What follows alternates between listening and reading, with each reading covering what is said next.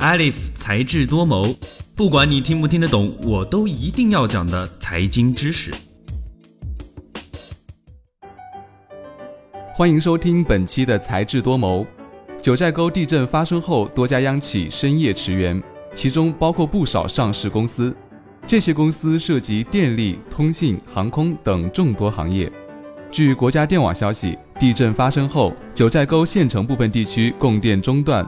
国网公司第一支电力抢险队及时挺进甘海子，并对甘海子变电站受损情况进行检查。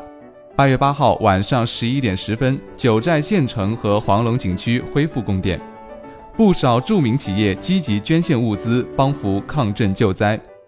万达集团董事长王健林在得知九寨沟灾情后，立即决定万达集团捐款一千万元，帮助灾区抗震救灾、重建家园。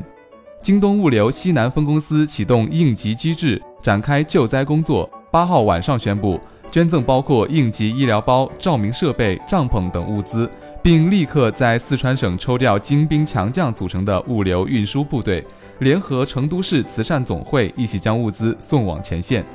虽然地震这样的天灾对我们的生活造成了极大的破坏，大量的经济损失也不可避免，但许多企业参与到了灾区的救援工作。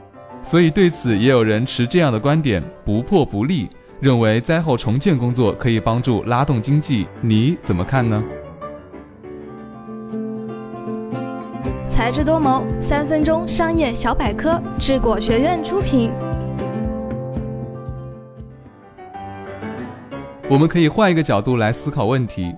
凯恩斯发明了著名的挖坑理论：经济不景气的时候，政府就不要做别的。直接把工人请来挖坑就行了，共吃共住，政府的钱花出去了，也就产生了消费，经济自然就好了。后来，一个名叫黑兹利特的学者又根据这个挖坑理论提出了破窗悖论。如果一个小孩打破了面包店的窗户，那么面包店的老板就不得不拿出钱来安装玻璃，这样玻璃工人和木匠就有活干了。接下来就会使伐木厂和玻璃工厂开工，从而促进社会就业。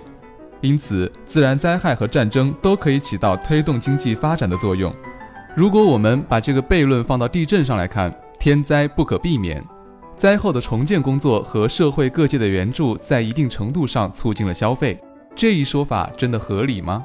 不过，悖论之所以称为悖论，是因为其存在自我矛盾的地方。这个理论看似符合逻辑，实际上却是建立在假设的基础之上。面包店老板原本不打算花掉这些钱。如果面包店的老板用于安装玻璃的钱是打算购买面粉的，那么装了玻璃就没有钱买面粉，面粉厂的工人就失去了一部分收入，正好与玻璃工人增加的收入相抵消，后面的推论自然无法成立。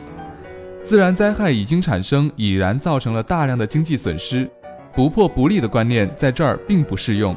灾后的重建工作在表面上拉动了经济。但实际上消耗了大量原本可以用在其他地方投资和建设的人力、财力、物力。灾害创造的经济损失是无法挽回的，破坏只能摧毁财富，而不能创造财富。